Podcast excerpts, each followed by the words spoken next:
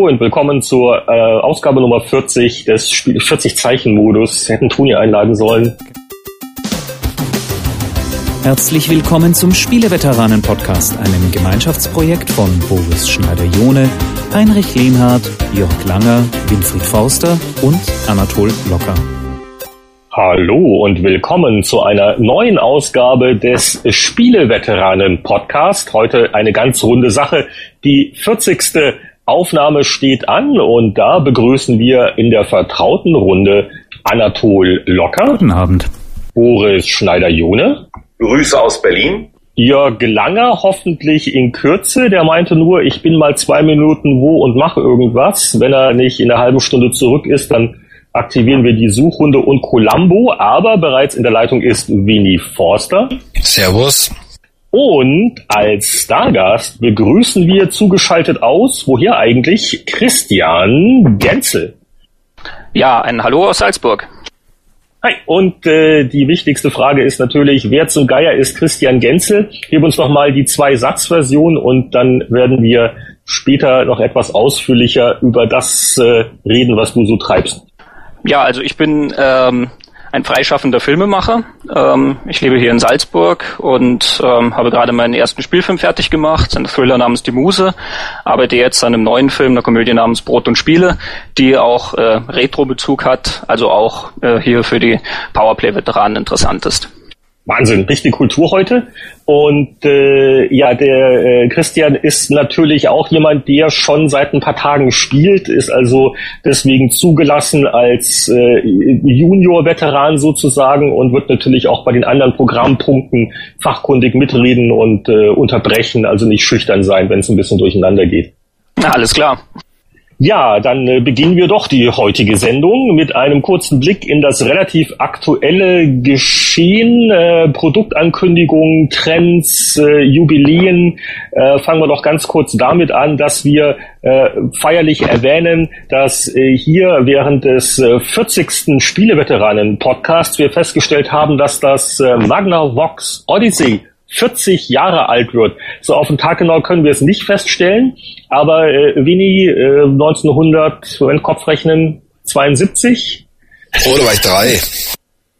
Äh, vielleicht noch mal eine Kurz Kurzzusammenfassung für die für die Jüngeren, warum äh, das so eine bedeutsame Entwicklung war und äh, und dass wir überhaupt noch mal uns dran erinnern. Es reden ja alle jetzt von 30 Jahre Commodore, aber 40 Jahre Magnavox ist, äh, glaube ich, auch ganz wichtig. Das war das Stichwort für Winnie. Ach so, okay, ja, okay. Du bist doch unser designierter äh, Historiker. Ja, ich meine, du hast ja schon ganz, ganz klar gesagt, was dran wichtig war. Ähm, es gab zwar Anfang der 70er Jahre schon Spielautomaten ein paar und es gab auch an den Unis schon Computerspiele, aber es gab halt nichts, was man sich nach Hause holen konnte. Und Magnavox ist eine Tochter von Philips, ist die amerikanische ähm, Elektroniktochter von Philips damals gewesen. Die haben damals die allererste Spielkonsole für den heimischen Fernseher auf den Markt gebracht. Und das war sicherlich neu. Und wir, wir haben äh, zu unserer großen äh, Freude vorhin bei der Vorbesprechung festgestellt, dass unsere Veteranen alle zu jung sind. Also äh, keiner von uns hatte damals wirklich ein, ein Odyssey zu Hause.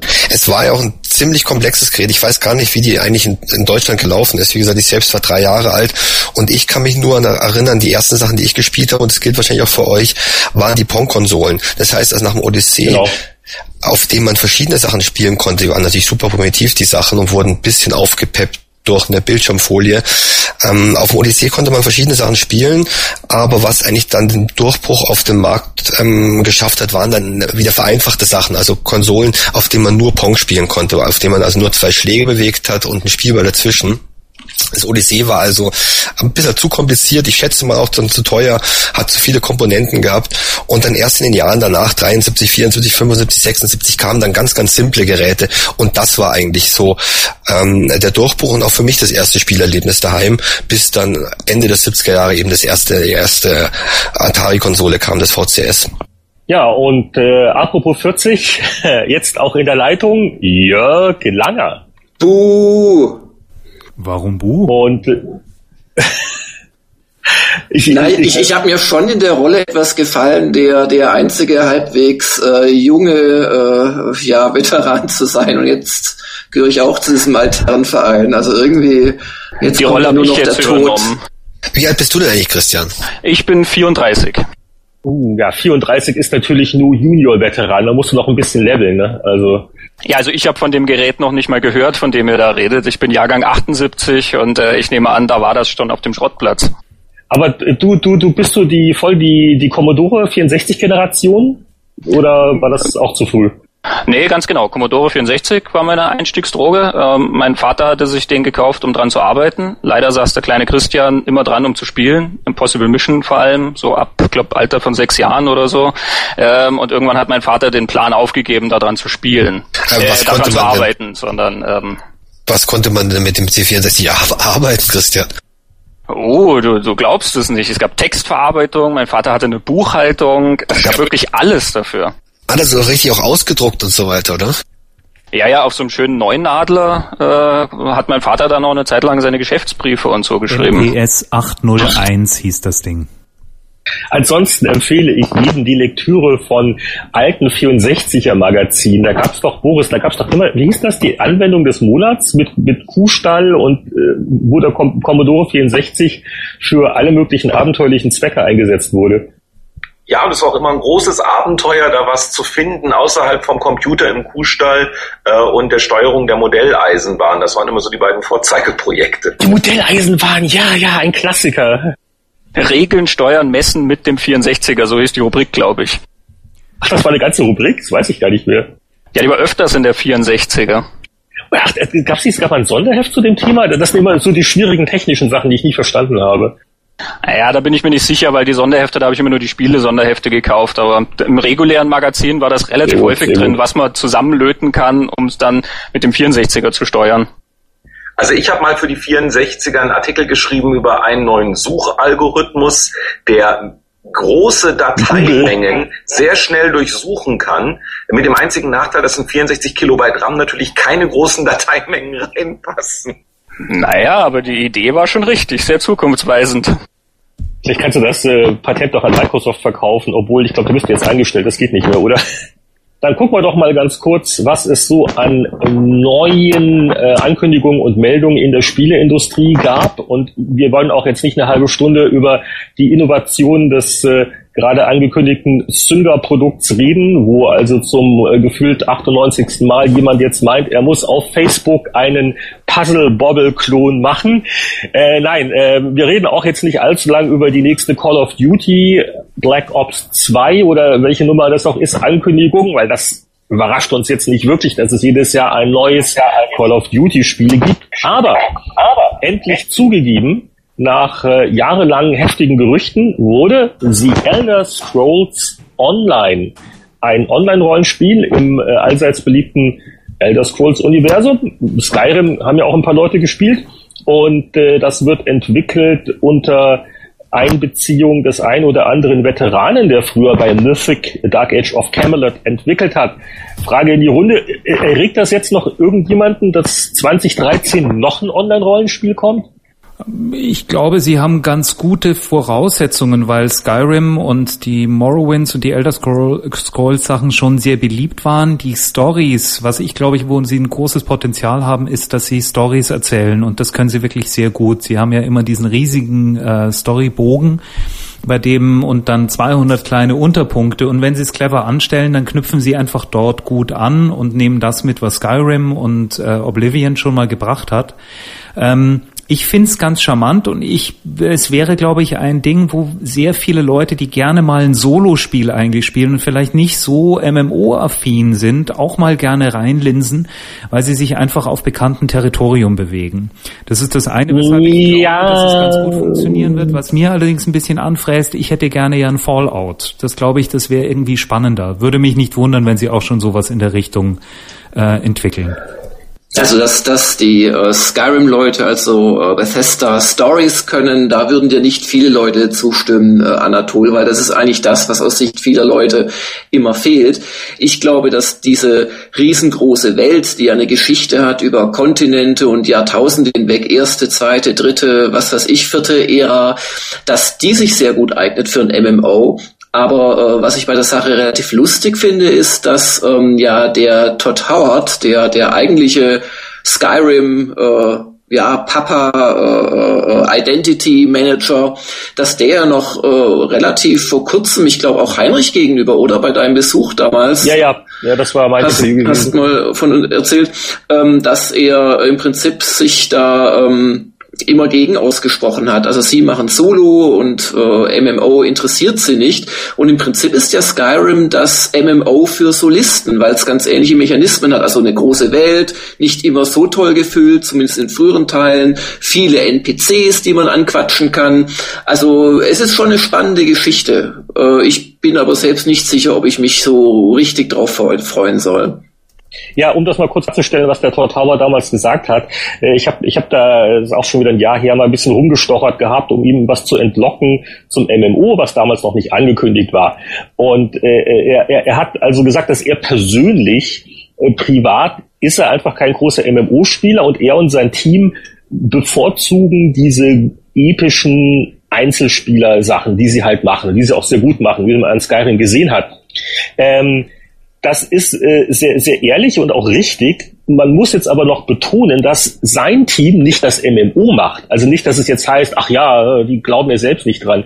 Nee, also das ist auch sehr konsequent, äh, finde ich, äh, dass man äh, da äh, eine andere Truppe damit beauftragt, wo, wie gesagt, seit einigen Jahren auch schon MMO-erfahrene Entwickler dran arbeiten. Und das ist also separat von Todd Howard und seinem Einzelspielerteam, was auch gut ist, weil da müssen wir uns jetzt nicht Sorgen machen nach dem Motto, die werden durch ein dusseliges MMO abgelenkt. Und ähm, der Skyrim-Nachfolger kommt dann erst in 20 Jahren. Also so ist es nicht. Das sind also zwei getrennte Produkte, ähm, zwei getrennte Teams, die da auch Expertisen haben. Also das ist eigentlich schon ganz, ganz konsequent, sage ich mal. Die, die, die, die eine Sorge, die ich so ein bisschen habe, ist, dass äh, Elder Scrolls Markenname Welt, klar, schön und gut, aber das MMO an sich und jetzt spekulieren wir natürlich, weil wir alle noch nichts wirklich gesehen haben von dem Elder Scrolls MMO. Aber das MMO an sich ist ja schon sehr anders als das, was die Leute an den Einzelspieler Elder Scrolls Sachen gut finden. Und ähm, da bin ich gespannt, ob das die Erwartungen erfüllt oder ob, ob, ob da nicht vielleicht doch Leute enttäuscht sind, die von Einzelspieler kommen. Vor allen Dingen, wir hatten eben schon kurz das Thema gehabt, also wenn ich äh, Einzelspielerspiele gewohnt bin, dann will man MMO ausprobieren, da gibt's ja schon was sehr Gutes, nämlich The Old Republic. Das ist ja so ähm, in der Hinsicht ja eigentlich sehr einladend und, und, und, und selbst da bröckeln schon die Abo-Zahlen. Das habe ich jetzt gelesen, von 1,7 auf 1,3 Millionen runter im letzten Daten. Ich frage jetzt nochmal in die Runde, ist MMO überhaupt noch so heiß, wie es früher mal war? Boris, noch bitte? Gespielt und jetzt fange ich auch nicht mehr damit an. Boris ist übrigens heute, äh, um das kurz zu entschuldigen, Boris ist heute äh, im, im Hotel ohne Headset. Also wenn er, äh, wenn, wenn Boris ganz übel klingt, dann äh, er ist nicht erkältet, das ist die Verbindung. Und ich bin auch im berühmten Enhau Musiker Hotel in äh, Berlin. Also wenn mir eine Elektrogitarre gleich ins Wort fällt, dann liegt das daran, dass man sich die hier aufs Zimmer bringen lassen kann. Kein Witz. Nein, ich wollte nur sagen, ähm, wo waren wir? Achso, ich habe noch nie mit diesen MMOs angefangen oder ich habe noch nie eins gespielt und jetzt fange ich auch nicht mehr damit an. Ja, so geht's mir auch. Heinrich, du hast ja ein paar Jahre lang wirklich ähm, nichts anderes gemacht. Ähm, boomt das noch? Ja gut, also ich habe ich hab, äh, ich hab beruflich mich ein paar Jahre mit mit der Marke Buff beschäftigt, wo es dann nur um MMOs geht. Ich habe dann ab und zu mal privat auch noch mal was anderes spielen dürfen. Ähm, äh, ja, gut, äh, Gott, da können wir jetzt hier lange diskutieren. Ähm, ich, wir müssen mal gucken. Ich merke es nur auch an mir selber. Also die Dinger wirklich selber zu spielen, äh, sind halt sehr zeitintensiv. Ich habe also The Old Republic jetzt auch nicht so viel länger und weiter gespielt, als es vielleicht gerne gemacht hätte, weil doch wieder andere Sachen ablenken. Und ähm, ich, ich, äh, ich, ich weiß es nicht. Äh, also gute Produkte sind immer gern gesehen. Wir dürfen auch nicht vergessen Guild Wars 2. Ähm, das soll ja vielleicht noch dieses Jahr erscheinen. Sieht soweit sehr gut aus. Ähm, ob und inwieweit die Welt nächstes Jahr ein Elder Scrolls MMO braucht, kann man jetzt echt nicht beurteilen. Aber ja, also ich, ich bin so ein bisschen in Sorge, nicht nur was jetzt die ähm, finanziellen Mittel der Spieler angeht, sondern auch einfach was die Zeit, Zeitkontingente angeht. Aber da lassen wir uns mal überraschen. Ja, und man wechselt natürlich auch nicht so gerne von einem MMO ins nächste. Also wenn man erstmal drinne ist und sich gut hochgelevelt hat, kann schon sein, dass man nach zwei, drei Jahren vielleicht mal ein anderes spielt. Aber es ist schon ein bisschen anders als bei, bei Offline-Spielen, wo man halt einfach alle, paar Monate was Neues braucht. Also ein MMO hat schon eine sehr hohe Loyalität. Man könnte es aber Sucht bezeichnen. Also das wird halt interessant. Wie groß ist die Zielgruppe insgesamt? Ich glaube nicht, dass neue MMOs jeweils viele Leute zum Umsteigen bringen werden, weil das, man verliert ja wirklich alles, woran man gearbeitet hat in den letzten Jahren. Hätte ich, hätte ich bis vor kurzem auch gesagt, Winnie, aber ähm, wenn ich, wenn ich mir Star Wars The Old Republic anschaue, das bestimmt seine Schwierigkeiten hat, so High-Level-Content und so weiter, manche Sachen im PvP funktionieren nicht gescheit oder funktionierten nicht gescheit bis vor kurzem. Ähm, aber das ist ja schon wahnsinnig viel Inhalt, was da drin ist. Und ich habe mit so vielen Leuten gesprochen, teilweise auch in der Redaktion, die wirklich ernsthaft meinten, oh, nach 200 Stunden war ich da durch, habe alles gespielt, es hat für mich jeglichen Reiz verloren. Also die Anspruchshaltung äh, einem, einem MMO gegenüber, also vor allem einem, das monatlich Geld haben möchte, ist, glaube ich, auch wahnsinnig gestiegen in den letzten Jahren. Die, die, die, die BioWares haben Jahre jahrelang Content produziert, aufwendigster Art mit Sprachausgabe und allem möglichen für ein Spiel, das dann wirklich viele nach drei Wochen durch hatten. Und ähm, ich glaube, das ist ein Gegentrend insoweit, dass sie durchaus bereit sind, mal was Neues auszuprobieren. Aber dass sie dann wiederum fünf Jahre da bleiben, das ist, glaube ich, die Minderheit heutzutage also was mich auch interessieren würde, ist, ob es Verrückte gibt oder beziehungsweise Spieler gibt, ähm, die mehrere MMOs parallel spielen, weil ich kenne eigentlich nur Leute, die haben ein MMO, das spielen sie ein paar Jahre, vielleicht, wie gesagt, steigen sie da mal um, aber ich kenne keine Menschen, die mehrere MMOs parallel, äh, also in mehreren MMOs parallel unterwegs sind, auch im Gegensatz natürlich zu anderen Spielen. Man spielt ja andere Spiele schon fünf, sechs Titel quasi in einem, einem Monat parallel. Beim MMO müsste vielleicht Heini wissen, wie sah denn bei euren Lesern aus? Haben die mehrere Spiele gespielt oder hatte da jeder eins? Es ist wirklich schwer, mehrere gleichzeitig zu spielen. Also es gibt immer ein paar extreme Fehler oder wo die Leute die, die, die Zeit haben. Aber ja, ich, ich habe jetzt hier keine Marktforschungsdaten, aber ich würde mal wagen zu behaupten, dass ein äh, eine große Mehrheit von MMO-Spielern sich wirklich auf ein Spiel konzentriert und, und oft hört man es auch, dass die Leute sagen, naja, jetzt tue ich mal das mal einen Monat ausprobieren. Äh, deswegen kündigt man nicht unbedingt das alte Abo, aber die, die Zeit verschiebt sich natürlich auch, äh, auch wieder sehr, ähm, das, das Zeitguthaben. Es, es, ist doch bei, es ist doch bei MMOs auch so, ähm, dass die Leute große Freundeskreise in diesen Online- äh, Welten haben. Und das sind nicht unbedingt die Leute, also die Freunde, die sie auch sonst haben, also die im gleichen Ort wohnen oder mit ihnen auf Schule, Universität oder sonst wo auf Arbeit sind, sondern das sind Leute quer über die Welt. Und das heißt, wenn ich ein anderes MMO ausprobiere, ähm, verliere ich auch automatisch diese ganzen Kontakte, die ich habe. Es sei denn, ich kann alle davon, über, äh, davon überzeugen, dass sie auch zu diesem neuen Spiel wechseln.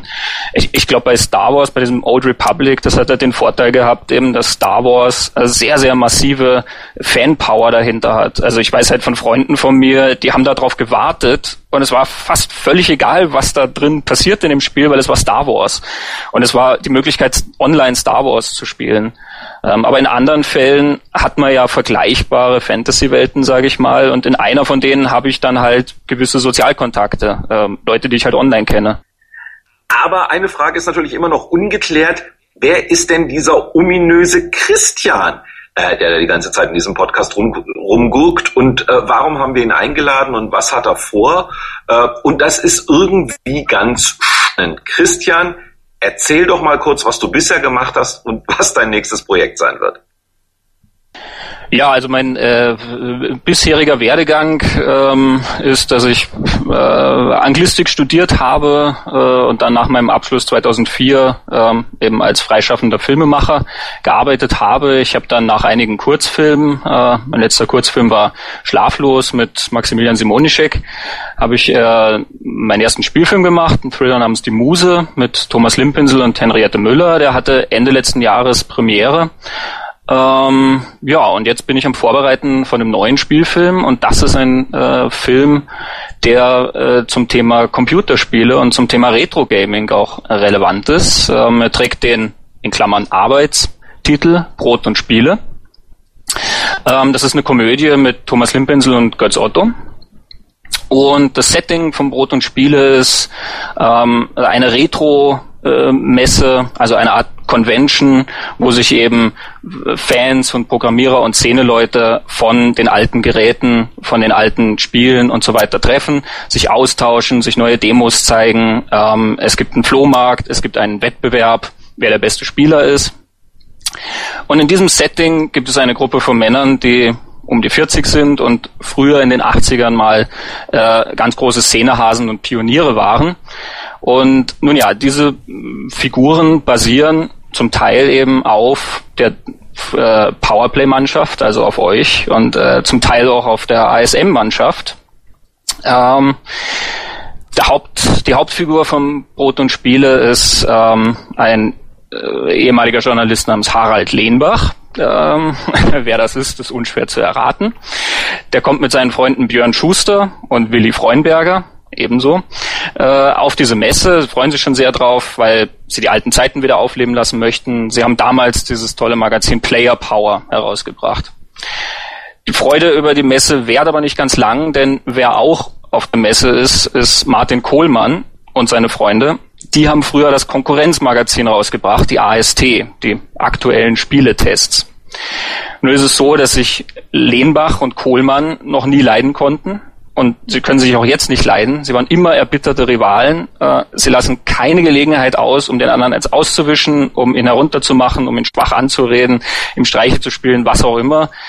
Lehnbach ist immer recht empfindlich, was Kohlmanns Sticheleien angeht und Kohlmann ist unglaublich talentiert drin, Salz auf die Wunden von Lehnbach zu streuen es, es dauert also nicht lang und es kracht unglaublich zwischen den beiden und aus erwachsenen Männern werden Kindsköpfe und beide Gruppen, also beide Freunde, Freundesparteien ähm, gehen in diesen Wettbewerb und auf diese Messe mit unglaublich viel Energie, um der anderen Gruppe eins reinzuwirken und äh, ja, dabei wird die Messe auch sehr, sehr in Mitleidenschaft gezogen. Jetzt muss ich äh, vor allen Dingen mal fragen, wie kommt man auf so eine wunderbar bescheuerte Idee? Äh, das liegt sicher auch an, an deiner äh, glücklichen Kindheit und Jugend, die Sachen, mit denen du aufgewachsen bist. Und die ähnlich dringliche Frage, äh, die gleich danach kommt, lautet, äh, wie kann man sowas überhaupt realisieren? Weil so, so ein Film zu machen ist ja doch mit einem gewissen Aufwand und Kosten verbunden. Ja, okay, das ist eine zweigeteilte Frage, also wie das entstanden ist. Ähm naja, ich hatte überlegt eben, was die Story für meinen nächsten Film sein soll und wollte was machen mit äh, Computerspielen und mit dieser Retro-Gaming-Geschichte, äh, weil ich das sehr mitverfolge im Netz und weil es mich selber ja auch betrifft, weil ich eben damals sehr, sehr viel gespielt habe und viel Bezug zu all diesen Systemen und Spielen und so weiter habe. Und ähm, es ist ein bisschen daraus gewachsen, dass ich mal einen äh, Kurzfilm geschrieben habe, ähm, der nicht realisiert wurde, aber der wäre so Jim Jarmusch-mäßig angelegt gewesen. Da hätte Heinrich Heinrich gespielt und Boris hätte Boris gespielt und die beiden sind im Café äh, und sinnieren über alte Zeiten und es kommt dann ein Fan, der leider nur Boris erkennt und nicht Heinrich und äh, darüber fangen dann alle an, sich zu streiten. Ähm, naja, bis sie sich halt dann quasi wieder damit versöhnen, dass Boris zugibt, dass er nicht so guter Spieler ist wie Heinrich. Kommt ähm, auf das Spiel an, würde ich sagen, aber lassen wir das. naja, also es ist natürlich äh, immer Fantasie dabei. Ähm, es basiert natürlich immer mehr auf dem, was ähm, ich von euch kenne quasi. Es ist ja viel auch durch die Multimedia-Leserbriefe damals ähm, äh, beeinflusst, einfach von dem, wie ihr euch da gezeigt habt und äh, so die, die Art von Witz, die ihr da gemacht habt. Naja, der, der Film ist jedenfalls nicht realisiert worden. Heinrich, du warst dann in Kanada und ähm, naja, die Muse stand dann irgendwann an, also ein ähm, äh, vollwertigeres Filmprojekt, sage ich mal. Ähm, aber jetzt für meinen nächsten Film habe ich dieses alte Ding wieder hervorgekramt und habe mir überlegt, das ist eigentlich eine ganz spannende Sache. Ähm, das zu erzählen, und zwar nicht nur jetzt als Witz, sondern eben auch als Reminiszenz an früher, als Geschichte eben, die was über Nostalgie erzählt und die halt auch was darüber erzählt, wie man zurückblickt auf die früheren Tage. Und dafür wart ihr als Protagonisten halt dann auch quasi wunderschön geeignet eben, ähm, weil ihr das ja auch macht hier mit eurem Spieleveteranen-Podcast ähm, und mit dem, was ihr so bloggt und postet und schreibt. Da ist ja auch immer wieder dieser Blick zurück drin und über diese Webseiten wie eben Cult Power und es gibt Cult Boy und es gibt ja noch sehr, sehr viele andere, die sich damit beschäftigen. Ähm, da habe ich mir das auch immer angeschaut und halt das so ein bisschen rausgefiltert. Was ist es, was Leute dran fasziniert an diesen früheren Tagen? Ähm, also was, was ist diese, diese, die Essenz dieser Nostalgie, dass man sich zurückerinnert und halt sagt, oh, dieses Spiel habe ich 1987 gespielt und man kriegt leuchtende Augen dabei. Ähm, man, man hört das auch ja oft in eurem Podcast raus, eben wenn ihr äh, irgendwelche alten Spiele erwähnt. Also das ist die Genesis dieser Geschichte und natürlich bin ich dann ja weg von euch als tatsächliche Personen gegangen und habe euch nur so als Vorlage quasi verwendet, aber es ist natürlich sehr, sehr viel Anspielung und sehr, sehr viel ähm, Witz drin, auch für Leute eben, die euch mitverfolgt haben und ähm, die werden da sicher auch viel Spaß dran haben. Ja, der zweite Teil der Frage, ähm, wie man sowas realisiert. Na, sagen wir mal so, es ist nicht ganz billig. Ähm, Film ist sowieso immer ja leider eine sehr kostspielige Angelegenheit und ähm, also wenn ich sage, ich bin Independent-Filmemacher, heißt das auch immer, dass ich nicht wahnsinnig viel Kohle bislang hatte. Also die Muse habe ich für einen ähm, sehr zähneknirschenden Betrag von ungefähr 70.000 Euro inszeniert. Ähm, es gibt in letzter Zeit ja einige Filme, die äh, für so geringes Geld inszeniert wurden und ähm, er sieht auch nach wesentlich mehr aus. Das geht halt, wenn man wirklich sehr, sehr reinbeißt. Ähm, ich hoffe, bei Brot und Spiele wird es nicht ganz so, so knapp mit der Kohle. Kriegt man für sowas dann auch Förderung? Genau, das funktioniert ähm, über Filmförderung. Ähm, was natürlich dann damit zusammenhängt, was das für ein Film ist und ähm, ob, ob das Projekt Hand und Fuß hat und äh, was dann damit passieren soll. Also ähm, es, es fördert natürlich niemand, dass, dass so ein Ding dann einfach in der Schublade landet. Ähm, aber ja, normalerweise funktioniert sowas über Filmförderung und was ich in dem Fall auch noch angehen will, ist auch das ähm, allgegenwärtige Konzept im Moment ist ähm, ein, ein Kickstarter-Ansatz der jetzt bei Computerspielen sehr gut funktioniert hat und auch im Filmbereich jetzt ein bisschen fußfest. Film ist halt schwerer, weil ähm, eben weil die Kosten so viel höher sind. Aber zum Beispiel Iron Sky, ähm, wo ja auch Götz Otto mitgespielt hat, die haben ja auch einiges an Geld, ich glaube 700 oder 800.000 über Kickstarter zusammengebracht. Ähm, ich habe jetzt gerade auf Kickstarter gesehen, dass Paul Schrader, ähm, der Autor von Taxi Driver, dass der einen neuen Film äh, plant und den auch eben auf Kickstarter ranstellt, um einen Teil des Budgets heranzuziehen. Was ja eigentlich eine positive Geschichte ist. Eins würde mich allerdings jetzt noch sehr interessieren.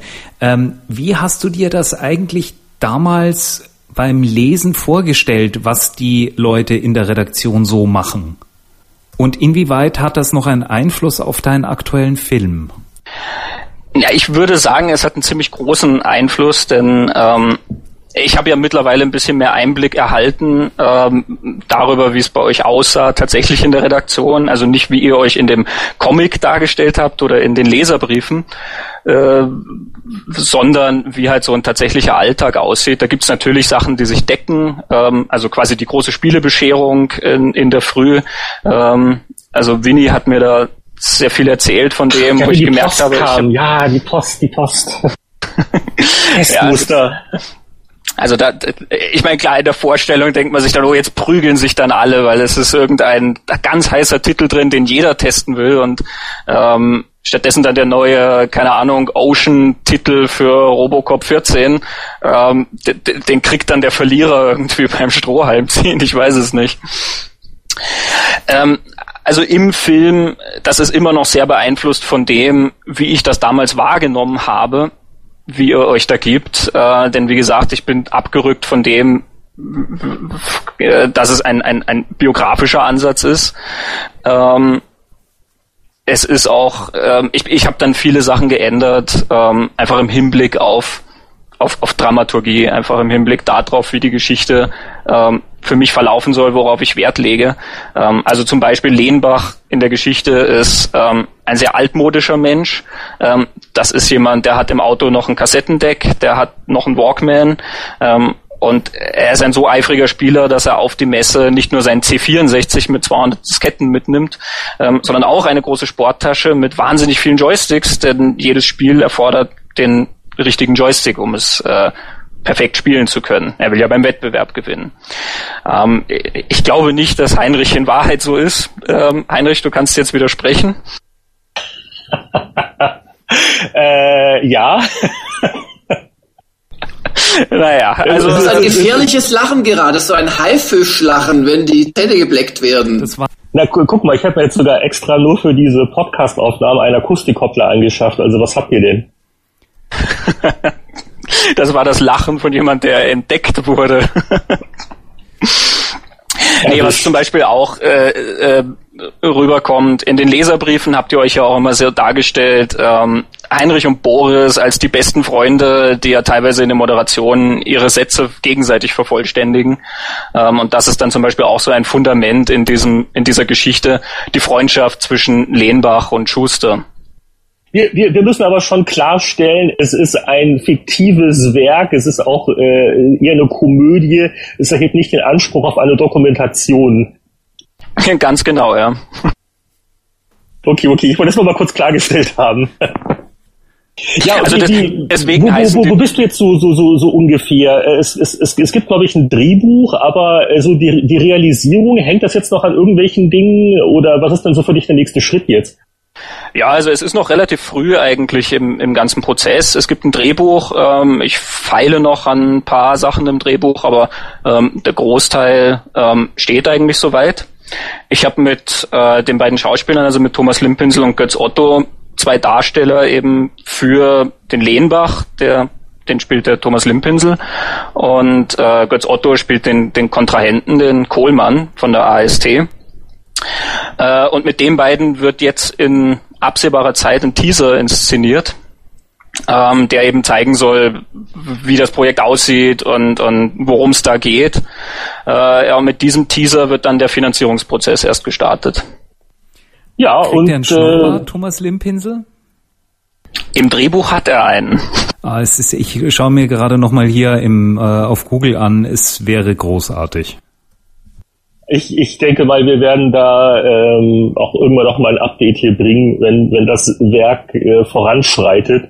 Ich äh, finde die Idee immer noch ziemlich bizarr und frage mich halt, ob das mehr als 100 Leute interessiert oder äh, aber das ist jetzt für dich doch jetzt nicht ein großes Thema, dass man sagt, du willst hier was haben, was jeder versteht, äh, ein Thema, was den Massenmarkt begeistern kann, das ist jetzt für dich zweitrangig, weil du bist ja Indie, ne? Du bist jetzt nicht hier äh, rein kommerzgetrieben. Naja, also wenn ich Indie sage, bezieht sich das mehr auf das Geld, was ich habe und nicht auf das, was ich gern hätte. Aber ähm, ja, es ist so. Ähm, natürlich ist da sehr viel drin, was ähm, vor allen Dingen jetzt Leute anspricht, die sich damit auseinandersetzen. Also ähm, jetzt hier die Hörer von dem Podcast, die werden großes Vergnügen daran haben an äh, all den Referenzen, die, die Figuren eben. Es sind Anspielungen drin. Ähm, teilweise auf, äh, ja, weiß nicht, so, so Sätze, die ihr als, als Running Gags hattet. Es sind natürlich haufenweise Spiele drin von früher. Ähm, es ist Wizard of War und Pitstop 2 und Ultima und Decathlon und alles drin. Decathlon eignet sich hervorragend für einen Wettbewerb.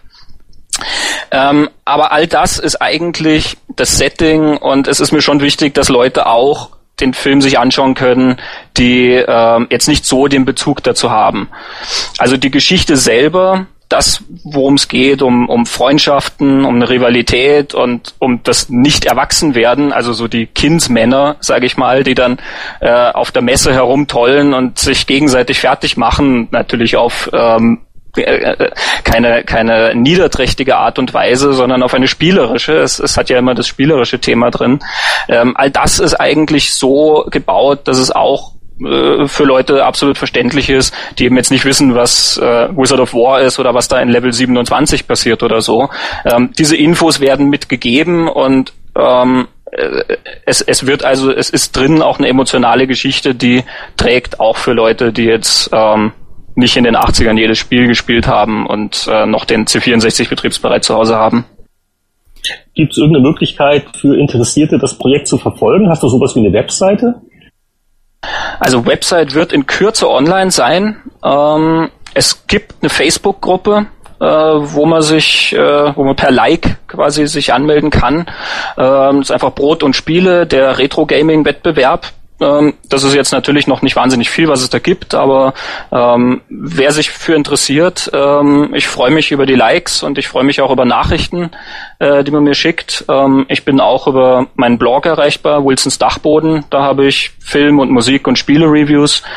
Ähm, da kann man mir auch schreiben ähm, und dann halte ich die Leute auch sehr, sehr gerne am Laufen und ja, freue mich sehr über das Interesse.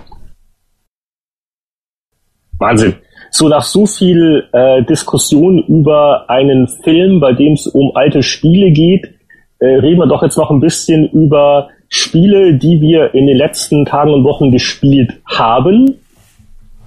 Und äh, drängt sich jemand auf, der mit seiner Beichte beginnen möchte? Ich beichte mal, dass ich diesen Monat gar nicht zum Spielen gekommen bin. Der nächste. Also locker, wirklich. Wie, oh, also es ist der Nicht-Spiele-Veteran-Podcast hier, ich sehe es schon.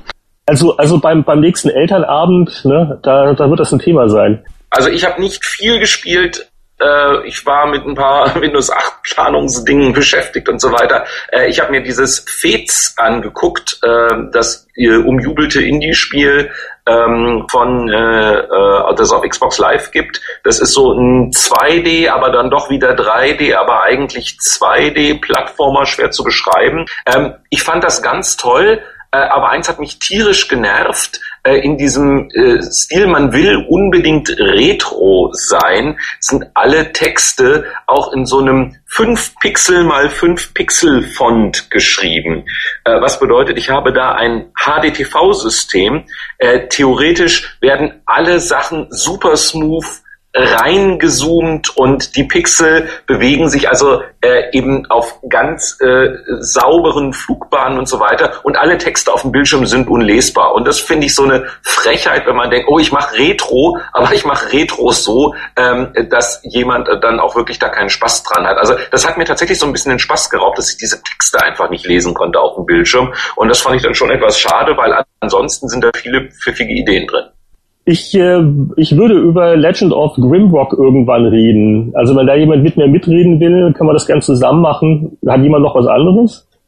Äh, ja, wenn wir ein längeres Streitgespräch wollen, gerne. Aber ähm, also Grimrock kann ruhig Heinrich machen. Ich kann ja dann ein bisschen frotzeln oder wir können nochmal die SDK erwähnen, die ja echt mal relativ ähm, konträr ist dieses Mal zu Grimrock. Aber das kann ruhig Heinrich vorstellen im Wesentlichen. Also dann mache ich es auch ganz kurz äh, Legend of Grimrock ist quasi Dungeon Master wiedergeboren. Ein bisschen modernisiert, aber das Flair, das Feeling, der Stil, auch viele Bedienelemente sind Dungeon Master, was vor auch, äh, ne, auch rund 25 Jahren, wenn ich mich erinnere, auf dem Atari ST die große Rollenspielsensation war, weil es war Echtzeit, es war äh, nicht freies 3D, aber es war 3D. Man bewegte sich da perspektivisch und die Monster bewegten sich auf einen zu. Und ähm, ein äh, finnisches Programmierteam hat also eine, eine Liebeserklärung an Dungeon Master und Eye of the Beholder und wie sie alle hießen, äh, diese Spiele der späten 80er und äh, frühen 90er entwickelt. Das heißt Legend of Grimrock. Das kann man direkt beim Entwickler oder auch auf Steam sich holen. Kostet 15 US-Dollar äh, 12,50 Euro nehme ich mal an, umgerechnet. Und äh, wer sich äh, angenehm an diese alten Kamellen erinnert, wird Grimwalk lieben. Ich war wirklich angenehm überrascht, wie viel Spaß das noch macht. Unter anderem auch, weil es dezent modernisiert wurde. Es sieht natürlich ein bisschen besser aus. Und ähm, es gibt also eine Automap. Das ist ein wichtiges Komfortfeature für Leute für mich. Und äh, ich finde es sehr charmant äh, von der Spannung hier. Es ist wirklich sehr puzzlelastig. Und ich habe auch nur ganz selten bisher online gespickt, wenn ich mal nicht weitergekommen bin. Und es ist wirklich äh, ein schönes Ding, was man abends um ein Dreiviertelstündchen äh, nochmal spielt. Ich bin jetzt so ein bisschen mehr als die Hälfte auch durch und äh, habe da einfach großen Spaß dran gehabt. Also so ein bisschen Retro 3D Rollenspiel Flair, äh, da ist Grimrock wirklich fantastisch und für, für echt wenig Geld ein äh, ungemein spaßiges Spiel. Also du hast deine, du hast deine Androhung wahrgemacht, in der Stunde der Kritiker es weiterzuspielen. Also das, das, das haben wir wirklich, ja. Also es ist ja ähm, bei unseren Videos muss ich ja zugeben, wenn ich am Ende sage, ich spiele es vielleicht weiter, dann äh, oft dann nicht. Und bei Grimrock habe ich gesagt, ich spiele es auf jeden Fall weiter. Und aber ich habe das wirklich nicht nur eine Stunde, sondern wirklich einige Stunden weitergespielt. Völlig freiwillig. Ja. Ich kann ja die Faszination wirklich nachvollziehen, ähm, aber ich persönlich pff, war halt doch eher abgeschreckt. Mir war es mir war es doch einfach zu retro und gleichzeitig versucht es modern auszusehen. Ich weiß nicht, wenn ich richtig retro will, dann nehme ich retro, also irgendwie wirklich dann altes Ultima oder sowas oder so ein Hack-Clone. Ähm, und ich, mich haben schon ein paar Sachen echt gestört. Also ich muss jetzt gar nicht alle aufzählen, wie Heinrich schon gesagt hat, für den, für den Preis glaube so 12 Euro umgerechnet oder so, kann man da nicht viel falsch machen. Es wird wohl bitterlich schwer später. Ich fand es die ersten zwei Levels noch relativ einfach. Ähm, also ich kann die Faszination verstehen, aber wo ich mich ein bisschen gegen wehre, ist dann diese Verklärung von vier Finnen, die halt wirklich ein alles Spielkonzept geklaut haben. Ähm, und wie toll die das gemacht haben und so weiter. Ja, das ist alles sehr schön und gut, aber wie gesagt, ist ein, im Prinzip ein Remake und also ich finde, ein Spiel kann schon auch noch etwas mehr bieten als das, was Grimrock eben so bietet. Aber wie gesagt, also es ist sicherlich das beste Dungeon Master aller Zeiten. Ja, also die Innovationsansprüche, also da kann ich jetzt über 90 Prozent aller äh, Ego-Shooter jetzt aber herziehen und mich auch fragen, äh, was so von der Spielanlage her so gegenüber Doom wirklich neu dazu bekommen ist. Aber äh, gibt's, gibt's, gibt's noch äh, hier neutrale Stimmen? Äh, hast du das nicht auch mal gespielt, Christian? Äh, das Grimrock? Ja, ich habe es mir ein bisschen angeschaut. Ich bin noch nicht wahnsinnig weit, ähm, aber ich fand es eigentlich sehr schön. Also ähm, äh, ich verstehe im Theoretischen schon Jörgs äh, Kritik, dass er sagt, na ja, das ist jetzt wirklich bloß aufgewärmt und das ist das, was vor äh, 15 Jahren quasi gemacht wurde oder vor 20 Jahren. Ähm, aber praktisch gesehen, ich sehe so ein Ding und fühle mich total zu Hause. Und ich finde gerade, weil es mit ein bisschen modernerer Grafik und, und Sound und so gemacht ist, finde ich es eigentlich auch sehr schön und einladend. Ähm, und ähm, ich weiß auch nicht, ob vielleicht einfach die Zielgruppe für dieses Ding eben der Spieler ist, der dann sagt, ja, er hat die damals gespielt äh, und ich, er kennt sich sofort aus, man weiß sofort, wie so Inventory und alles sowas funktioniert äh, und kann loslegen und kriegt aber trotzdem äh, jetzt nicht ein wirklich altes Spiel, sondern halt ein etwas Neueres. Das ist wie in der Musik, äh, wo gewisse Bands halt einen, einen absoluten 60s-Sound aufwärmen. Ähm, ohne jetzt da auch wirklich was Modernes beizusteuern, außer dass sie halt neue Songs geschrieben haben. Also finde ich einen legitimen Ansatz und ähm, also ich, ich, ich muss es noch ein bisschen weiterspielen, um dann zu schauen, eben, ob es zum Beispiel brutal schwer wird oder ob es mich dann wirklich bis zum Ende fasziniert. Aber ähm, nö, ich, ich, ich fand es sehr schön und eigentlich ganz erfrischend, weil ähm, ich, ich merke halt auch, dass ich eben immer etwas mehr zurückblicke auf die Spiele, die ich damals gespielt habe. Ähm, und da halt eben immer so ein kleiner Pluspunkt schon dabei ist, wahrscheinlich halt einfach, weil ich mich sehr gerne dran erinnere. Und das erfüllt dieses Spielleben. Es ist auch wirklich gut designt. Äh, ich, ich finde, es ist, es ist einfach, es, es passt. Und ich finde es sehr clever, wie sie wirklich diese altmodische Art und Weise des ähm, Feld zu Feld 3Ds, also man, man dreht sich ja auch nur in 90 Grad Winkeln. Es ist kein freies 3D. Und was so rein in der Theorie jetzt wie eine Einschränkung klingt, das haben die wirklich ausgenutzt, ähnlich wie auch Dungeon Master, um entsprechende Puzzles und auch Kampfsituationen ähm, äh, zu designen, wo es also wirklich zu den Kampftaktiken gehört, dass man halt Monster rumkitet und, und, und ausweicht und um die Ecken geht und, und, und man kann es auch ein bisschen berechnen. Man weiß also, das Monster äh, muss also sich jetzt so bewegen, wenn es an dich rankommen will. Und äh, das sind halt die, die Regeln. Innerhalb der Regel funktioniert es wirklich sehr gut und ähm, es ist, es ist irgendwie sehr, äh, sehr befriedigend zu, zu, zu spielen. Ich, ich habe auch richtig zu meiner eigene Party gemacht und so zwei Magier, was ganz gut ist, weil wenn du nur einen Feuermagier hast, dann kommst du in ein Level, wo diese schwebenden Feuerfuzis sind. Die ähm, bei deinen Feuerbällen nur äh, dumm lachen, dann bist du froh, wenn du noch eine andere Magieschule hast, aber jetzt äh, kommen wir in Einzelheiten. Äh, äh, hast du sonst noch was gespielt aktuell, Christian? Ähm, ja, also ich habe auch zwei wirklich alte Spiele gespielt, ähm, wo wir schon beim Retro-Thema sind. Ähm, denn äh, ich treffe mich in recht regelmäßigen Abständen mit einem Freund und wir legen solche Retro-Abende ein, wo wir am Commodore 64 oder am Amiga ähm, uns alte Spiele vornehmen, wo wir sagen, na, die müssen jetzt endlich einmal durchgespielt werden. Ähm, eins davon, und ich weiß, ich habe vorher gesagt, diese Spiele machen mich wahnsinnig, ähm, äh, aber es widerspricht sich auch nicht, es macht mich auch wahnsinnig. Wir, äh, ich habe Betty äh, recht intensiv gespielt. Betty ist so ein Arkanoid-Klon, äh, was den Gag hat, dass zwei Leute gleichzeitig spielen können. Es, es, es ist in der Mitte vom Bildschirm quasi so eine Trennwand und der eine spielt auf der linken Seite und der andere auf der rechten, aber oben die, äh, die, die ganzen Steine und sowas sind natürlich für beide zugänglich. Ähm, also ja, ich werde sehr schnell fuchtig bei dem Spiel, aber es macht dadurch, dass man es zu zweit gleichzeitig spielen kann, auch wahnsinnig viel Spaß. Es ist wirklich was, was ähm, dadurch extrem schnell geht. Ja, also es ist dadurch, dass man es zu zweit spielen kann, ähm, einfach eine sehr, sehr flotte Angelegenheit und äh, macht irrsinnig Spaß, weil einfach der Frust, glaube ich, sich mehr dadurch abbaut, dass man gegenseitig drüber schimpft, äh, dass einem wieder die Bälle da durchgehen. Ähm, also es, es, ist recht nett. Wir sind bis mittlerweile bis Level 33 gekommen. Ich glaube 64 hat's, also ein bisschen was haben wir noch vor uns. Ähm, der andere Titel, den ich gespielt habe, das war Ikari Warriors. Das war so ein Kommando-Klon am, am C64 ähm, also wo man so ein kleines Soldatenmännchen durch feindliches Gebiet, was, was halt vertikal scrollt, äh, durchsteuert und dann kommen halt alle möglichen Soldaten und Panzer und Hubschrauber und was weiß ich nicht alles.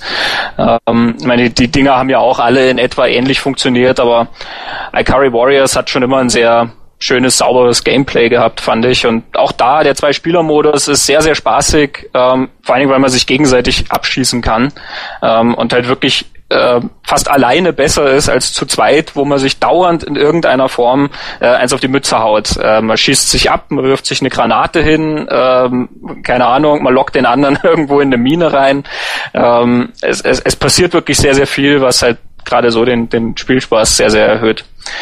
Also das sind die zwei, die ich, die ich äh, recht viel gespielt habe in letzter Zeit. War das nicht so ein bisschen wie Airborne Ranger? Sagt ihr das noch was?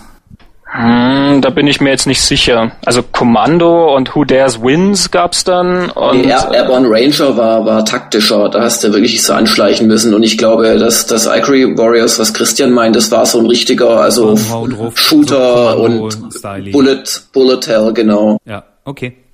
Genau, ja, also da kommen halt dann immer ungefähr 20 äh, Soldatensprites auf einmal und ballern und äh, man muss halt zusehen, dass man einfach möglichst äh, flott dann alles wegputzt und äh, irgendwie den kleinen Pixeln ausweicht. Winnie, wie sieht's aus? Was hast du gespielt? Ja, bei mir stapeln sich zwar die neu, neuen Spiele, zum Beispiel ein paar Wii-Rollenspiele habe ich hier noch liegen, hab aber dann doch eigentlich nur alte Sachen gespielt, Dreamcast wieder aufgebaut, das heißt auch die Röhre wieder, deakti ähm, wieder aktiviert und spiele momentan drauf Jet Set Radio gibt eigentlich nicht viel dazu zu sagen, außer wenn man drauf Zugriff hat, sollte man die japanische Originalversion spielen. Ist immer noch ein Hammerteil, aber es ist halt nach wie vor traurig, dass die ganzen Sachen auf den Flatscreens nicht besonders gut kommen, sondern dass man halt wirklich wieder eine Röhre braucht. Das hört mich ein bisschen ab beim, beim Retro-Spiel, dass man halt wirklich zwei, zwei äh, ganz verschiedene Display-Technologien im Wohnzimmer haben muss. Aber wer noch eine Röhre hat, ein Dreamcast, also da gibt es wirklich ein paar Wahnsinnsspiele. Und das arbeite ich gerade wieder auf, aus diversen Gründen, hat auch Recherchegründe natürlich. Bedeutet aber, dass ich keine eben die, die neuen, neuen Sachen für PS3 und wie stapeln sich einfach seit, seit fünf, sechs Wochen. Also jetzt wirklich seit, seit geraumer Zeit nur im, nur im Retro-Rausch eigentlich. Ja, also ich habe äh, in den letzten Wochen relativ viel äh, auf dem iPhone gespielt, was euch vielleicht überraschen könnte. Und äh, insbesondere ein, ein Spiel, das sich dann nennt Starbase Orion. Und das ist, wie der Name leise andeutet, so ein, ja, eine Hommage, wo wir ja bei Grimrock schon ein bisschen waren, äh, zu Dungeon Master, zu Master of Orion. Das ist wiederum ein ganz großer Klassiker der Weltraumstrategiespiele, wo man also so Planeten ähm, erst erkundet, dann besiedelt, dann neue Flotten baut, noch mehr Planeten sich schnappt und irgendwann gegen andere kämpft. Und ähm, man muss den Leuten, die das gemacht haben, wirklich zugute halten, ist auch ein ganz kleines Team, ähm, dass die es geschafft haben, ein relativ komplexes Spiel auf dem kleinen iPhone äh, Bildschirm wirklich spielbar schönen Komfortfunktionen, mit sinnvoller Beschränkung auf bestimmte Elemente. Und gäbe es nicht einen Wahnsinns äh, ja, Nachteil im Vergleich zum alten Master of Orion, würde ich das wahrscheinlich die nächsten Wochen äh, am Stück spielen. Das Dumme ist, ähm, Master of Orion war deswegen so interessant, finde ich zumindest, weil die Computerspieler mit einer relativ einfachen Machart sowas wie Persönlichkeiten äh, bekommen haben. Also die haben relativ viele Textstrings gehabt in der Diplomatie und konnten sich auch dran erinnern, wenn man sie vor, was weiß ich, 100 Sternenjahren mal betrogen hatte, dann, dann kamen dann entsprechende äh, Textbausteine, wenn die einen dann halt angegriffen haben. Und das hat viel dazu beigetragen, finde ich, dass Master of Orion 1 und 2 so legendär wurden. Und leider Gottes verzichtet das Starbase Orion Ryan komplett auf Diplomatie. Aber ansonsten ist es wirklich eine schöne Umsetzung, hat zwar keine Rundenkämpfe, sondern so automatische Kämpfe mit äh, Befehlsmöglichkeiten im Voraus.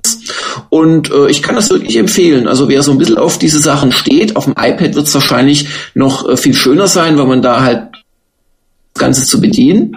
Ähm, wie gesagt, Starbase Orion nicht ganz günstig, glaube so sechs sieben Euro, aber von mir für alte Strategiehasen durchaus eine Empfehlung. Ist das, ähm, höre ich das richtig oder ist das das erste iPhone-Spiel, das du empfiehlst? Äh, möchte ich jetzt ohne meinen Anwalt nichts zu sagen, äh, ist möglich, aber äh, vielleicht habe ich schon mal ein anderes empfohlen. Aber auf jeden Fall gefällt es mir besser als das Imperium Galactica äh, 2, das ich schon mal auch gesehen habe auf iOS, ähm, einfach weil das eher so in Echtzeit abläuft und ich finde dafür ist einfach sind die die I iPhones und iPads nicht in erster Linie geschaffen und das ist schön rundenbasiert, kann man kann man sich nicht verklicken sozusagen.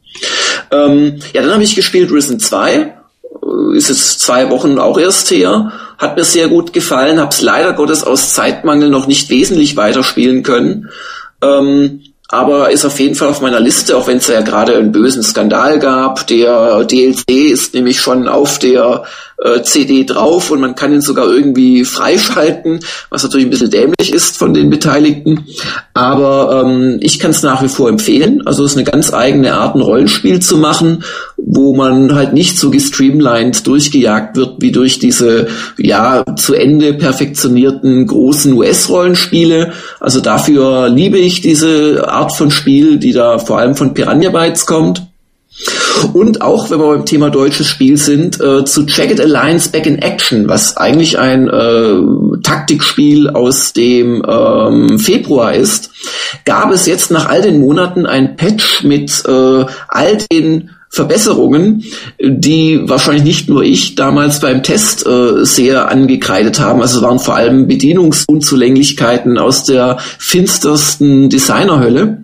Und die haben es jetzt wirklich im Prinzip alle aufgearbeitet mittlerweile und das Spiel ist ein deutlich besseres Spiel geworden. Also wir haben jetzt auf Gamers Global auch kürzlich einen Nachtest gemacht, sind in der Note nochmal deutlich hochgegangen. Ähm, sie haben endlich Kriegsnebel eingeführt. Das ist nichts Böses, was man einatmet und dann wird einem schlecht, sondern Kriegsnebel. Das heißt, dass man ähm, die Gegner nur, dann sieht, wenn die eigenen Einheiten, also die eigenen Söldner in diesem Fall, ähm, sie auch wirklich sehen können in der Spielwelt. Und äh, das, das addiert einfach nochmal taktische Tiefe dazu, die vorher so ein bisschen gefehlt hat. Also wer sich bei Jagged Alliance Back in Action von schlechten Tests. Wir haben einen durchaus positiven damals gemacht, aber es gab auch viele schlechte Metascore im Keller und so weiter.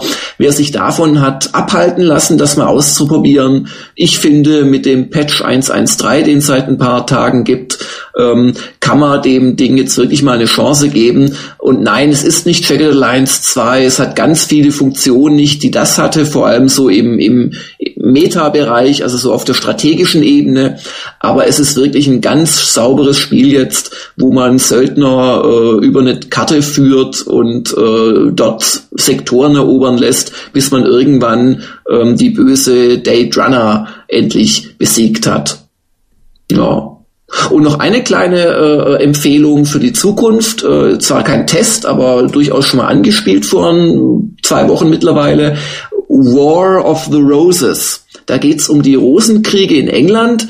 Ähm, das ist nichts, wo sich irgendwelche Blumenverkäuferinnen mit ihrer Ware beworfen haben, sondern das war, ich glaube, Mitte des 15. Jahrhunderts ähm, der Erbfolgekrieg zwischen den Häusern York und Lancaster. Sehr spannend. Und sehr, sehr spannend. Ja, aber War of the, also du hast da noch nicht mal ironisch gemeint von dir, nee, okay? Kannst du gar nicht also da, da ging es wirklich übel her und da haben sich echt, also es war im Prinzip ein Bürgerkrieg, der, der große Teile Englands erfasst hat und äh, wo sie auch ganz schauerliche Sachen miteinander gemacht haben. Und bei diesem Spiel geht's auch um ganz schauerliche Sachen. Äh, es ist nämlich nicht, es kommt von Paradox als so ja ausführender Publisher. Es ist kein Strategiespiel, sondern es ist im Prinzip ein Battlefield äh, im Mittelalter.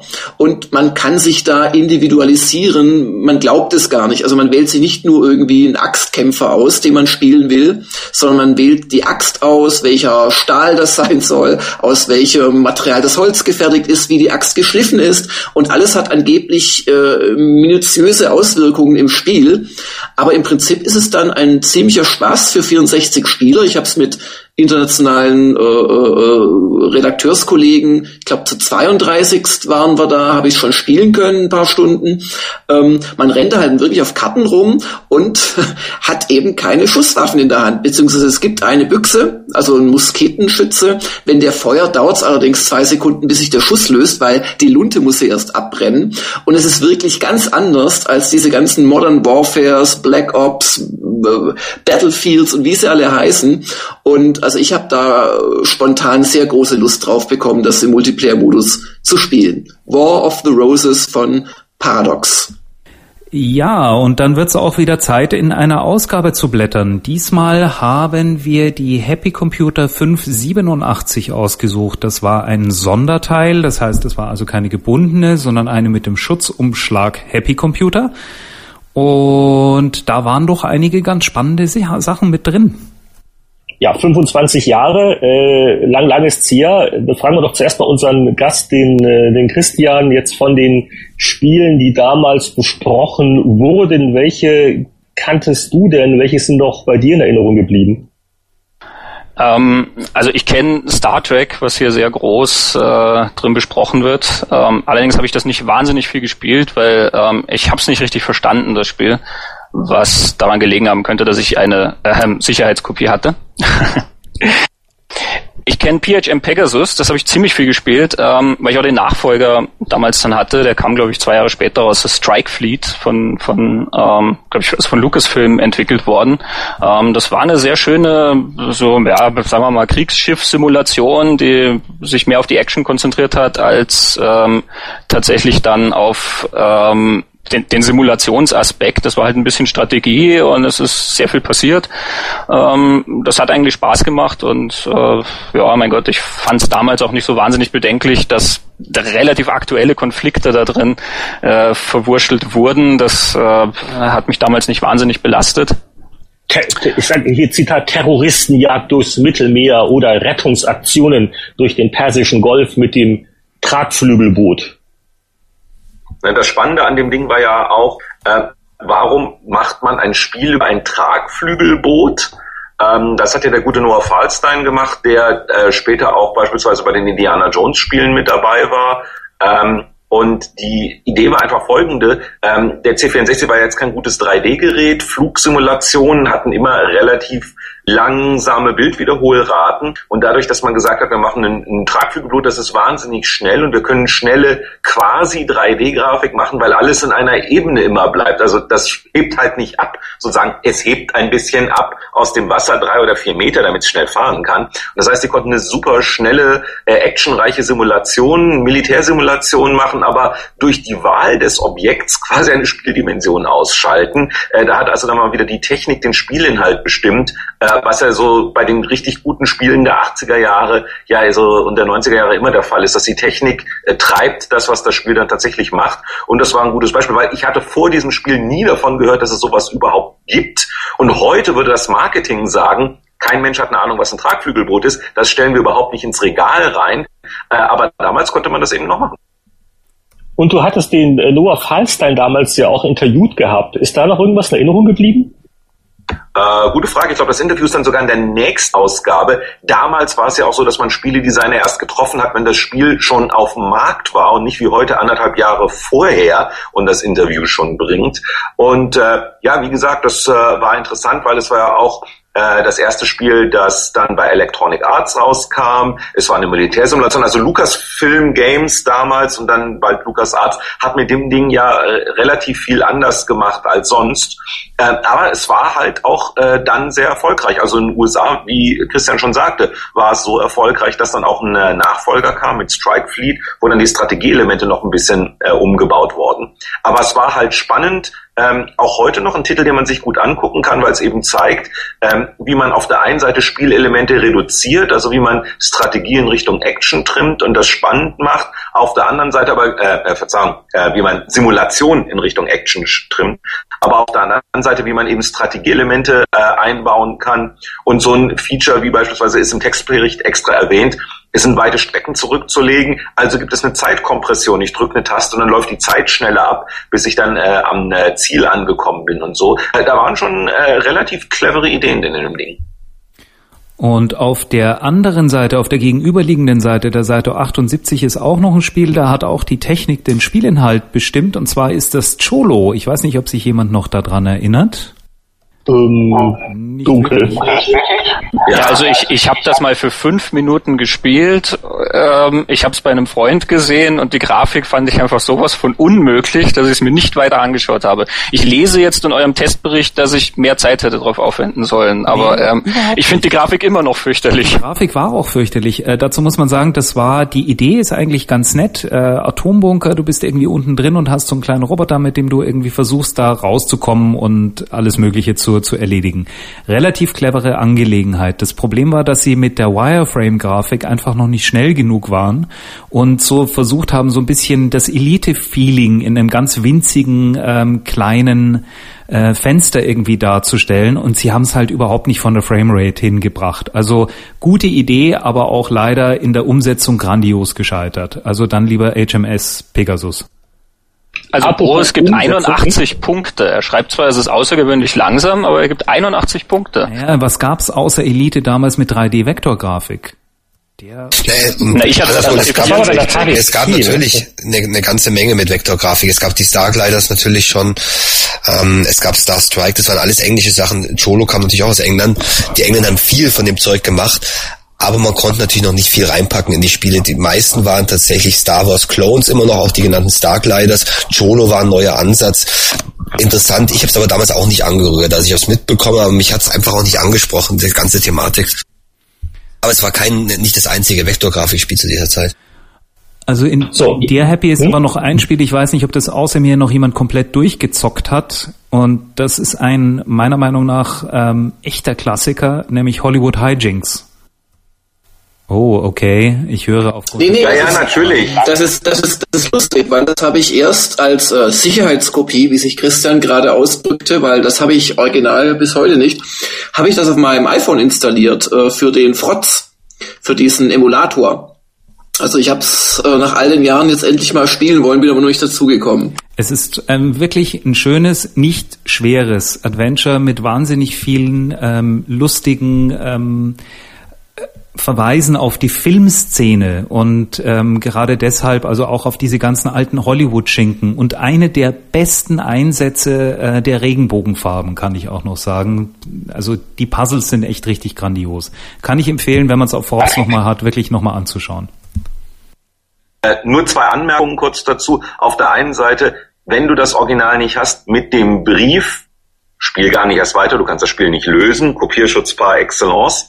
Äh, und die zweite Geschichte ist, wenn wir jetzt so sagen, Hollywood, liebe Spieleveteranenhörer, die nicht kürzlich 40 geworden sind, es geht da um Filme, die teilweise in schwarz-weiß und garantiert alle in 2D gedreht wurden. Dieses Spiel ist halt auch schon ein paar Jahre alt und hat sich auf damals alte Filme bezogen. Also wenn man irgendwie so mit Casablanca und so weiter auch nicht anfangen kann und dieser Periode, dann tut man sich bei diesem Spiel auch ein bisschen schwer. Während der äh, Peter Jackson seinen Hobbit jetzt mit noch mehr Frames pro Sekunde aufnimmt. Naja, wie dem auch sei. Ein, äh, einen möchte ich noch ansprechen, denn äh, in der Abteilung den Spiele-Designern fällt ja nichts Neues mehr ein. Äh, und dann gibt's so, so eine große Hypewelle. Hatten wir alle schon mal vor 25 Jahren äh, äh, tobte die Welle der modernen Breakout-Varianten. Das ging in der Spielhalle los, wie so vieles in den damaligen Tagen. Äh, Arkanoid hieß der äh, äh, Taito, wie, Taito, Taito, wie auch immer, Spielautomat. Und äh, nicht nur die offizielle Umsetzung für den C64 haben wir vor 25 Jahren getestet, auf derselben Seite äh, Seite 87, direkt drunter ist dann auch gleich ein Derivat der Umsetzung des Klons, nämlich Crackout von Gremlin Graphics. Und ähm, äh, beide haben dieselbe hohe Gesamtwertung von 85. Äh, wollen wir das heute mal klären? Was war besser? Äh, Arkanoid oder Crackout? Crackout. Ich hab's durch, war großartig. War echt richtig toll. Kein Widerspruch. Kein Widerspruch. Der, der wesentliche Unterschied war, bei Arkanoid hat man sein äh, Paddle am unteren Bildrand von links nach rechts bewegt und bei Crackout war das seitlich, ne, von oben nach unten. Genau. Wahnsinn. Naja, aber das hat durchaus Unterschiede. Also das seitliche ist natürlich auf dem Querbildschirm besser. Arcanoid, der Spielautomat, hat einen hochkant gestellten Bildschirm, deswegen funktionierte das Format mit dem Pedal unten. Und das andere war, äh, Arcanoid äh, hat Pedals unterstützt. Also man konnte sogar diese berühmte äh, eine Maus, die es gab, an den C64 anschließen und benutzen. Zusatz Hardware Juche und damit hat man natürlich ein ganz anderes Spielgefühl als mit einem Joystick, mit dem generell all diese Sachen normalerweise nicht gut zu spielen, sondern da hatte dann Crackout die bessere Steuerung. Also äh, Arkanoid war wirklich grandios auf dem äh, Atari ST, weil das war ein Mauscomputer. Da hat Boris schon recht. Äh, es hat sich mit einer äh, mit einer Maus wirklich super gespielt und die Atari ST-Version habe ich noch in sehr angenehmer Erinnerung. Die die die haben wir damals ähm, äh, freiwillig noch ein bisschen länger getestet damals am Feierabend oder so. Also ich kann zu Arcanoid und Crackout und auch dem dritten Klon, der dann dann noch eine Seite weiterkommt, nur Folgendes sagen. Es gibt sehr, sehr wenig Spiele, die meine Geduld überstrapazieren, dass ich wirklich wütend werde alle diese Arcanoid-Klone gehören dazu. Ich habe kurz vor Aufnahme hier des, des Podcasts habe ich nochmal Arcanoid angespielt. Ähm, ich habe es ewig nicht gespielt äh, und ich weiß auch wieder genau warum. Es ist total schön gemacht und es ist sicher eine, eine schöne Variante dieses Spiels, aber ich werde so fuchtig beim Spielen, weil mich das so nervös macht, dieses Teil, wenn der Ball dann so knapp daneben geht. Ähm, ich finde die Dinger schrecklich. Eigentlich finde ich sie schrecklich. Ja, sehr froh, dass du nicht den Automaten damals gespielt hast. Also ich kenne die Heimversion nicht und habe mich am Automaten versucht. Und das hat ja damals eine Mark gekostet, so das Spiel. Und Akonoid ist bestimmt von allen Automaten, die ich gespielt habe, der, wo ich am wenig davon gehabt habe. Der Ball kommt ins Feld, geht an am Pedal vorbei. Der zweite Ball kommt ins Feld und so weiter. Also das waren wirklich Spiele, wo für eine Mark dann so elf oder zwölf Sekunden vielleicht gezockt hat.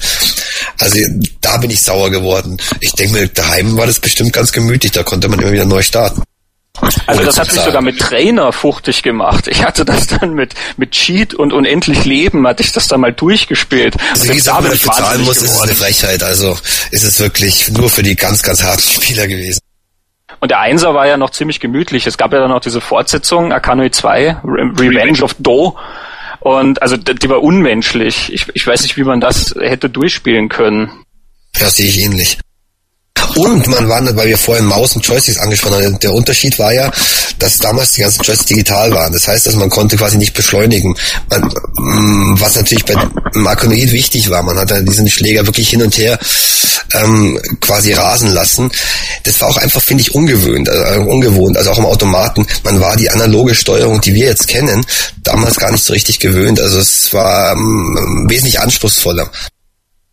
So, haben wir noch was in der Happy Computer Spiele Sonderteilausgabe 587 zu berichten? Ich fange auch jetzt nicht an mit meinen Erinnerungen an Championship Football.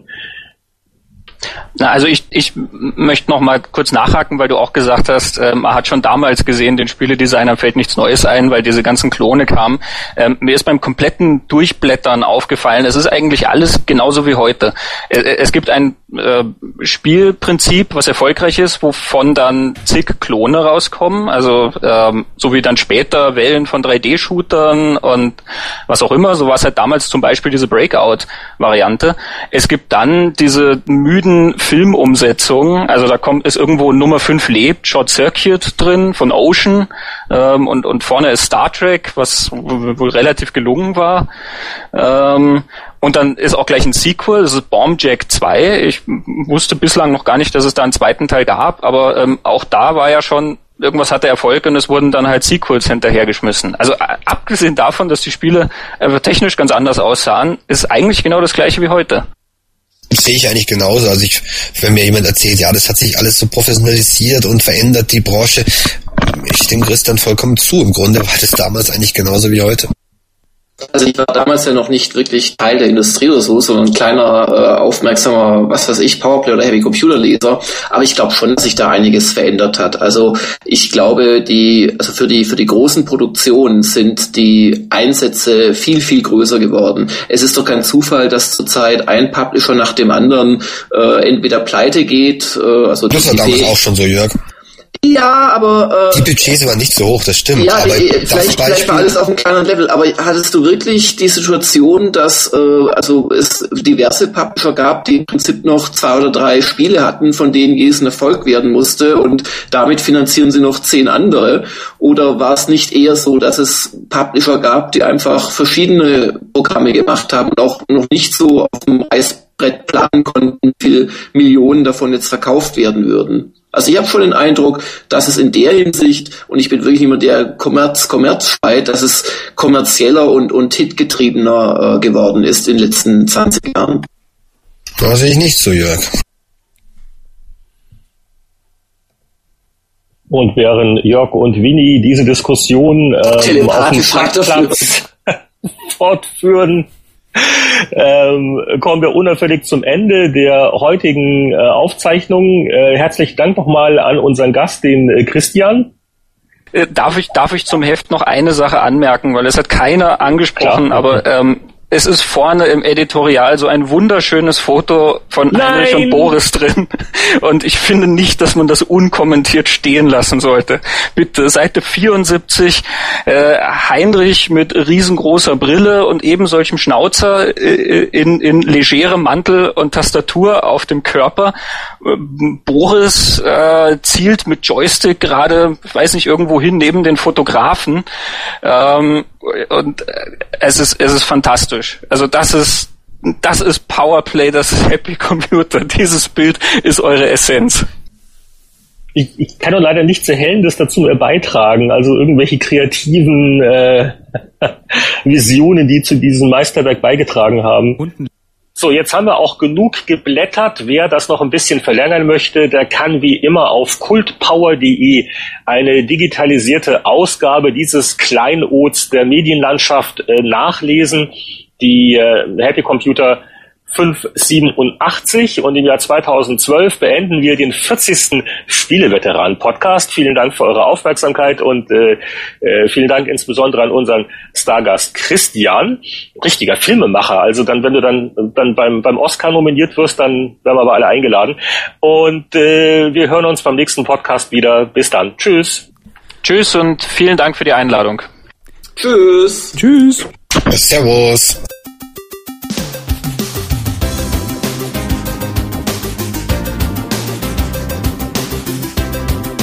Der Spieleveteranen-Podcast ist ein privater Podcast. Sie erreichen ihn unter www.spieleveteranen.de. Auf diesem Blog finden Sie Informationen, Links und können sich an Diskussionen beteiligen.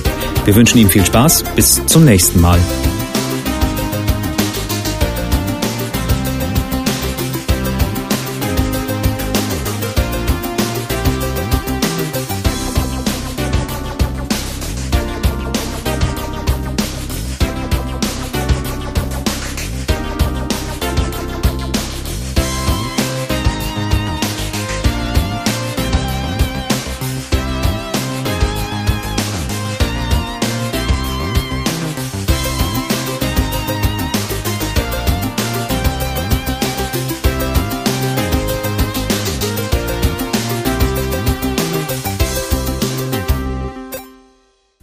Schalten Sie auch das nächste Mal wieder ein, wenn Sie Jörg Langer sagen hören wollen.